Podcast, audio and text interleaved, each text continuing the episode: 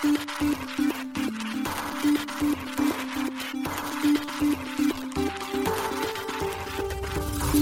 しい経済ニュース。この番組では現当社のメディア新しい経済が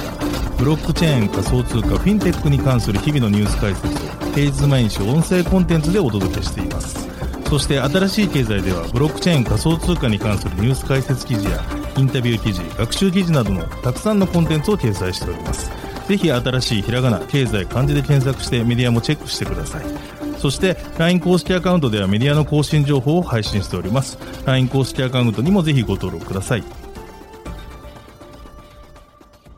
この番組は株式会社フィナンシェの提供でお送りします。フィナンシェはスポーツチームやエンタメプロジェクト、DAO などのトークンを購入して支援ができる新しいクラウドファンディングサービスです。サッカー J リーグ、野球、バスケなどのプロスポーツチームをはじめ、映画やアイドル、インフルエンサーなど100以上のプロジェクトのトークンがフィナンシェで購入できます。さらにトークン購入者はプロジェクトに応じたキャンペーン参加や NFT などの特典も。ぜひ iOS や Android でフィナンシェのスマホアプリを入れて新たな応援体験を味わってください。あなたの夢がみんなの財産になるフィナンシェ。現当社新しい経済編集部の武田です。大塚です。はい、本日は11月の8日火曜日です。今日のニュース行きましょう。ドコモが Web3 へ6000億円投資へ、暗号資産発行やウォレット、交換事業も計画。スマホでデジタル証券の資産運用可能に、三井物産デジタルがオルタナの提供開始へ。FTX 創業者サム、バランスシートの懸念を虚偽の噂と一蹴。ユーロステーブルコイン、 EUROC、サークルがソラナへの対応発表。アメリカコインベースにハッシュフロー上場へ。女性歌手音楽レーベル、オールアップディーバ、フィナンシェでトークン発行。湘南ベルマーレフットサルクラブが社会課題解決を目指し、フィナンシェでトークン発行。一つ目のニュースはドコモが Web3 へ6000億円投資へというニュースです。NTT ドコモが Web3 分野へ6000億円規模の投資を行う方針を11月8日に発表しました。同日開催された2022年度第2四半期決算発表記者会見でドコモは Web3 において日本初のグローバルデファクトを目指すとし、この分野において日本に限らずグローバルに展開する方針であることを明かしました。また同社はブロックチェーン、ウォレット、暗号資産交換、トークン発行、セキュリティを Web3 における共通機能群としてまとめており、これらすべてを事業として進め、基盤側のサービス提供を目指すと説明しています。NTT ドコモ代表取締役社長の E 元幸氏は、ユーザーから見るとセキュリティ法令遵守の懸念、ユーザビリティといった課題があり、これらの重要な共通機能をドコモが提供することで Web3 の利用促進につなげたい。と会見で話しました。またこの取り組みについて E 氏はかなり高度でかつ専門的知識、経験、能力が必要であるとし、日本初のパブリックブロックチェーンアスターネットワークの開発を主導するステークテクノロジーズ及びアクセンチュアとともにイニシアティブを取り、DAO 型アプローチによって多様な業界、業種からの参加連携を図るとしています。なお、ドコモとアスターは10月31日に Web3 の普及に協力して取り組む基本合意を締結しています。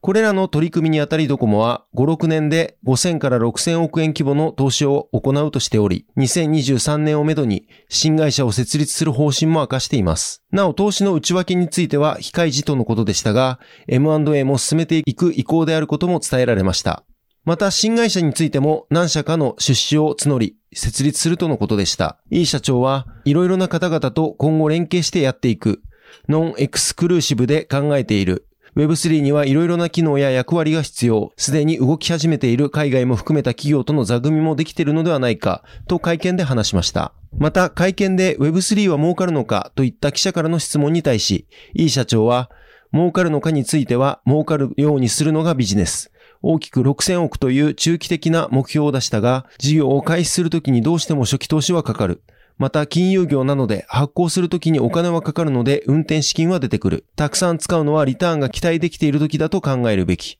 最初から小さくいくと一緒にやってくれる人は出てこない。我々としては本気でこれ Web3 について取り組んでいきたいということを示すための金額としてお示ししたと理解していただけるとありがたい。儲かるようにやらないと私はクビになります。頑張ります。とコメントをしています。続いてのニュースいきます。取材。スマホでデジタル証券の資産運用可能に。三井物産デジタルがオルタナの提供開始へというニュースです。三井物産デジタルアセットマネジメントが不動産やインフラなどの安定資産を裏付けとしたデジタル証券にスマートフォンから投資できるサービス、オルタナの事前登録開始を11月8日に発表しました。今後、関係当局の承認後にサービス提供開始を予定しているといいます。三井物産デジタルアセットマネジメントは2020年3月に設立された企業で、三井物産、レイヤー X、SMBC 日興証券、三井住友信託銀行、JA 三井ルイス、イデラキャピタルマネジメントより出資を受けています。なお、出資比率は三井物産53%、レイヤー X35%、SMBC 日興証券5%、三井住友信託銀行5%、JA 三井リース1%、イデラキャピタルマネジメント1%となっています。ちなみにオルタナは都心の不動産に加え物流施設、発電所など安定的な利用料収入が期待できる実物資産にスマートフォンで最低10万円程度から利回りを目的に投資できる個人向けな資産運用サービスとのことです。なおサービス名のオルタナには預金上場株式、投資信託の代替資産、オルタナティブ資産となるものを提供したい。そしてお金の預け先として新しい選択肢を提示したいといった思いが込められているとのことです。三井物産デジタルアセットマネジメントは、オルタナの提供を通じて、より多くの人がスマートフォンから簡単にオルタナティブ資産へ投資できる環境を作り、特に将来のために資産運用をしたいが、一歩踏み出せずにお金を眠らせてしまっているユーザーの資産形成に新たな選択肢を提供したいと考えているとのことです。新しい経済編集部は三井物産デジタルアセットマネジメントの代表取締役社長である上野氏へ取材を行いました。クリプトなど Web3 領域も盛り上がっていますが、個人の資産運用についてデジタル証券はどのようなポジションを築いていくと考えていますか？デジタル証券の活用先には無限の選択肢があると思っています。弊社では日々の相場変動リスクが比較的小さく、家賃収入やリース料などの安定収益を得るため、不動産などの実物資産が個人の資産運用の中で主流化していくのではないかと考えています。デジタル証券は技術の活用により発行市場、流通市場の構造転換が可能になることに注目が集まりがちです。それに加えて、投資対象に関する情報をリアルタイムで入手したり、優待に関連するユーティリティトークンを受け取れるようになるなど、デジタルらしい投資体験、手触り感をお届けしていきたいと考えています。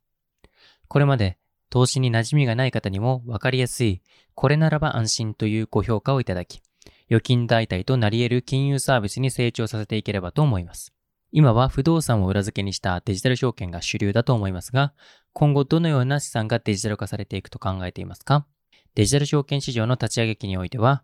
投資対象の分かりやすさや投資判断のしやすさ、投資対象の換金性などの観点から不動産が投資対象として選択されるケースが多いと考えています。これに加えて弊社では航空機船舶や通信設備など経済活動を支えるインフラ基盤も投資対象に加えていく計画です。将来的には企業などへの投融資を行うプライベートエクイティファンドや外国通貨建ての海外投資ファンドなどへの発展も検討していきます。同時にこれらの商品開発、供給にあたっては、投資家の皆様のリテラシー向上にも尽力していく必要があると認識しています。続いてのニュースは、FTX 創業者サムがバランスシートの懸念について一蹴というニュースです。暗号資産デリバティブ取引所 FTX の創始者で億万長者のサム・バンクマンフリード氏は、ライバル取引所のバイナンスが FTX のネイティブトークン FTT の保有を生産すると述べたことを受け、11月7日に暗号資産投資家を安心させようとサム氏は務めました。バイナンスの CEO である CG ことチャンポンジオ氏は6日に一連のツイートで、同社保有の FTT をこの度明るみに出た暴露のため売却すると述べました。なお CG 氏がどのような暴露について言及しているのか、またバイナンスがどの程度の FTT を保有しているのかは明示されていません。競合他社が誤った噂で我々を追いかけようとしている。FTX は問題ない。資産も問題ない。と、バンクマンフリード氏は6日にツイートしています。バンクマンフリード氏は一連のツイートの中で、FTX は調査済みの財務を保持しており、規制が厳しいとも述べています。彼は当初、どの競合企業に指しているのか特定しませんでした。しかし、その後のツイートで CG 氏をタグ付けし、ぜひ CG、エコシステムのために一緒に頑張りませんかと述べています。FTX と密接な関係を持つバンクマンフリード氏が設立した暗号資産取引会社アラメダリサーチから流出した貸借対照表を先週に暗号資産ニュースサイトコインデスクが報じました。これを受け、暗号資産の愛好家は FTT についてツイッターなどで疑問を提起していました。コインデスクの報告によると、アラメダの資産146億ドルの多くは FTT で保有されているとのことでした。なお、ロイターはこの報道の正確性や流出した貸借対照表の出所を独自に確認することはできませんでした。この11月2日のコインデスクの報道以降、トレーダーは FTT を売却したため、時価総額から約400億ドル、約5.8兆円が消えました。暗号資産の価格トラッキングサイト、コイン月光のデータによると、現在 FTT は昨年2月以来の最安値付近で取引されています。アラメダの CEO であるキャロライン・エリソン氏も、最近出回っているバランスシート情報は、アラメダ法人格のサブセットを示しているだけだとツイートで述べています。同社はコインデスクの記事で報じられていない100億ドル以上の資産を持っていると彼女は言っています。金利上昇と金融市場の低迷により投資家がリスク資産を手放したため、トークン価格が急落した不安定な夏を経て、暗号資産投資家は神経を尖らせています。シンガポールに拠点を置く暗号資産ヘッジファンドのスリーアローズキャピタル、暗号資産レンディングサービスセルシウスネットワーク及びボイジャーデジタルといった業界の主力は破産を申請しています。FTX は9月にボイジャーの資産を購入するために入札を落札し、バンクマンフリード氏は彼の取引所がボイジャーの顧客に資産を返すために動いていると述べていました。公開された意見の相違は主要な暗号資産取引所の創設者である二人の億万長者の間の緊張を示しています。6日のツイートで CG 氏はトークン売却の決定が競争によるものであるという憶測を否定しました。これが競合他社に対する動きかどうかという憶測についてはそうではありませんと彼は言っています。しかしそのツイートの後に CG 氏は我々は他の業界のプレイヤーに対して陰でロビー活動をする人々を支持しないと述べ、それ以上の説明はしませんでした。ちなみにバンクマンフリード氏はアメリカで最大の個人政治献金者の一人であり、彼は8日の中間選挙に向けて今期の選挙活動に3900万ドル以上を寄付しています。彼の給付金のほとんどは民主党に寄付されていますが、上院議員をはじめとする共和党議員も支持しています。また CG 氏は6日のツイートで FTT の生産は退場後のリスク管理、ルナに学んだと述べています。これは今年5月にアメリカドルステーブルコイン、テラ USD、UST とその連携トークンであるテラ、ルナが破綻し、保有者がまとめて420億ドルを失ったことで暗号資産市場に衝撃を与えたことを指しています。なお、コイン結婚によると約30億ドルの時価総額を持つ FTT は28番目に大きな暗号資産としてランク付けされています。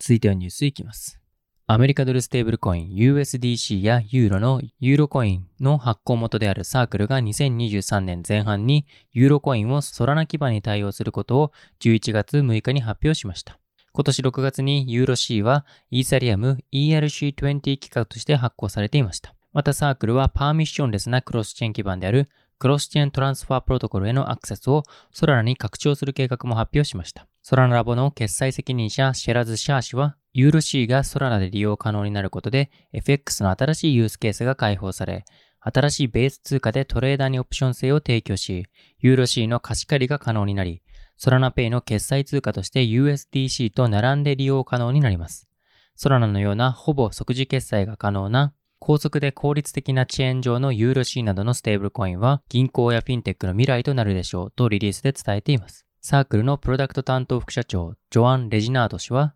ステーブルコインのためのマルチ通貨戦略はユーザーにオプション性を提供し、マルチチェーンの可能性は流動性へのアクセスを容易にします。ソラナはユーロ C とクロスチェーントランスファープロトコルの開発者エコシステムの深さと幅を考えると論理的な次のステップです。私たちは来年早々にローンチする際にこの成長を見守ることに興奮していますと説明しています。ちなみに6月のユーロ C のローンチ時に対応が決まっていたサービスはアンカレッジデジタル、バイナンス US、ビットスタンプ、コンパウンド、カーブ、CYBAVO、DFX、Fireblocks、FTX、フォビメタマスク、ユニサップなどとなっています。続いてのニュースはアメリカコインベースに HFT 上場へというニュースです。アメリカ大手暗号資産取引所コインベースが暗号資産ハッシュフロー HFT の取扱い予定を11月7日に発表しました。HFT は流動性条件が満たされ次第、コインベース .com 及び同社提供の個人トレーダー向けプラットフォーム、コインベースエクスチェンジにて11月7日23時、東部標準時間ですと、同日9時以降に取引開始される予定です。なお、日本居住者はサポート対象外となっています。取引ペアについては HFTUSD 及び HFTUSDT がサポートされることになっており、取引は段階的に開始されるといいます。なお、今回サポートされる HFT はイーサリアムのトークン規格 ERC20 で発行されたトークンとなります。また HFT は新規銘柄や市場で取引量が比較的少ない銘柄につけられる実験的ラベルの対象通貨となっています。このラベルは市場の状況で取引量が増えた場合に削除される予定です。ハッシュフローは取引時のスリッページリスクを軽減するために設計された分散型取引所です。スリッページリスクとは為替レートが変わり、約定金額が変更し得るリスクのことです。ネイティブトークンである HFT は、ハッシュフロー上でイールドファーミングやガバナンストークンとして使用ができます。また HFT はハリウッドの大手クリエイティブエージェンシー、スーパーコンダクターが開発した GameFi、ハッシュバース上でもクエストやステーキングとして活用ができます。現在のところ HFT はバイナンスやクラーケン、クーコイン、 MEXC、バイビットなどの暗号資産取引所が取り扱っています。続いてのニュースは、オールアップディーバがフィナンシェでトークン発行というニュースです。次世代クラウドファンディングサービスフィナンシェが、オンライン専用音楽レーベル、オールアップディーバのプロジェクト始動及び、同プロジェクトのトークン新規発行と販売開始を11月4日に発表しました。オールアップディーバはアジアから音楽を発信し、アジアンミュージックで世界中の人々に幸せを届けることをミッションに活動する音楽レーベルです。日本、フィリピン、中国、台湾、韓国、タイの女性シンガーのプロデュースも行っています。このプロジェクトでは、オールアップディーバ所属アーティストの世界進出に向けた取り組みを一緒に盛り上げてくれる初期メンバーをトークン販売によるファンディングで募集をします。トークンの発行とトークン保有者が参加できるフィナンシェ内のコミュニティで楽曲プロデュースやライブイベント制作、オフィシャルグッズやプロモーション企画などを行うとのことです。ファンディングで集まった支援金は、オールアップディーバの今後の展開やアーティストが活躍するための費用として利用するということです。なお、プロジェクト第1弾では、同レーベル所属シンガーの七尾とともに、同レーベルの人気シンガー4名による年末開催予定のライブや、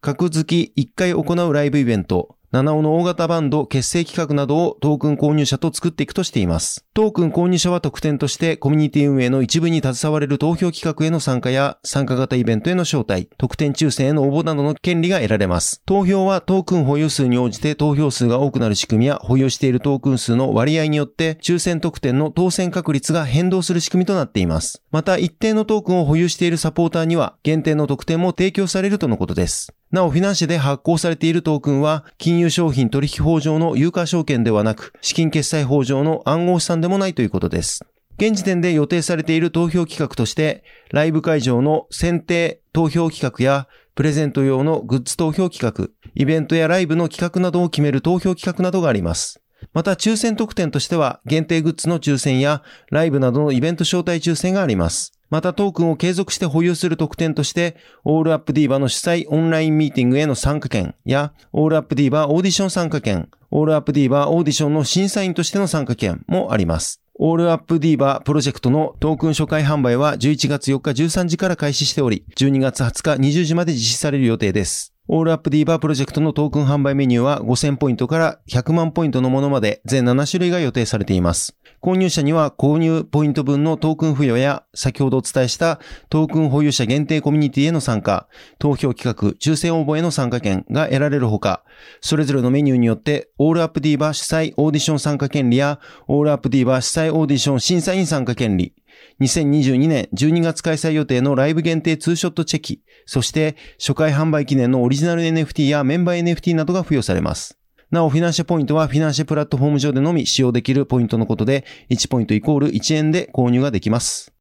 続いてのニュースは、湘南ベルマーレフットサルクラブがフィナンシェでトークン発行というニュースです。次世代クラウドファンディングサービスフィナンシェが湘南ベルマーレフットサルクラブのトークン新規発行及び販売開始を11月8日に発表しました。湘南ベルマーレフットサルクラブは F リーグディビジョン1に所属するフットサルクラブです。小田原を拠点に地域社会課題解決に力を入れ、街の力になれるクラブを目指しており、2026年までに160の社会課題プロジェクトに取り組む挑戦をしているといいます。湘南ベルマーレフットサルクラブはトークンの発行とトークン保有者が参加できるフィナンシ内のコミュニティを活用し、湘南ベルマーレフットサルクラブを軸とした社会課題解決活動コミュニティの形成とトークンの活用によるコミュニティの永続を行い、先ほどお伝えしたプロジェクトの蘇生実行の目標達成につなげるとのことです。現時点で予定されているトークン保有者の企画として、クラブが提示するプロジェクト推進と新規社会課題解決プロジェクトの提案及び議論があります。湘南ベルマーレフットサルクラブのトークン初回販売は11月8日11時から開始しており、12月19日22時まで実施される予定です。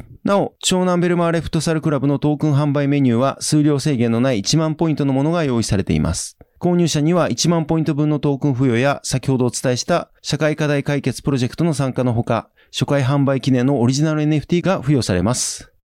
はい、本日のニュースは以上となります。そして新しいコンテンツ出ているので紹介させていただきます。ポッドキャストイベントレポート。VC が語る Web3 の正気と世界で勝負するためにできること。アスター×ベンチャーキャピタル。今年日本で開催されたアスターネットワークによる連続イベントアスターウィーク。その第1回アスターとベンチャーキャピタルの中で開催されたトークセッション。Web3 の正気と世界で勝負するためにできることの音声をポッドキャストでお届けしています。こちら記事から音声が聞けるようになっておりますので、ぜひお聞きいただければと思います。はい、このように私たち新しい経済編集部では、ブロックチェーン暗号資産に関するニュースを平日毎日ラジオで配信をしております。本日ご紹介したニュース、コンテンツなどはすべてサイトの方に上がっております。ぜひサイトの方も見に来てください。新しいひらがな、経済、漢字で検索して見に来ていただければと思います。それでは本日はありがとうございました。ありがとうございました。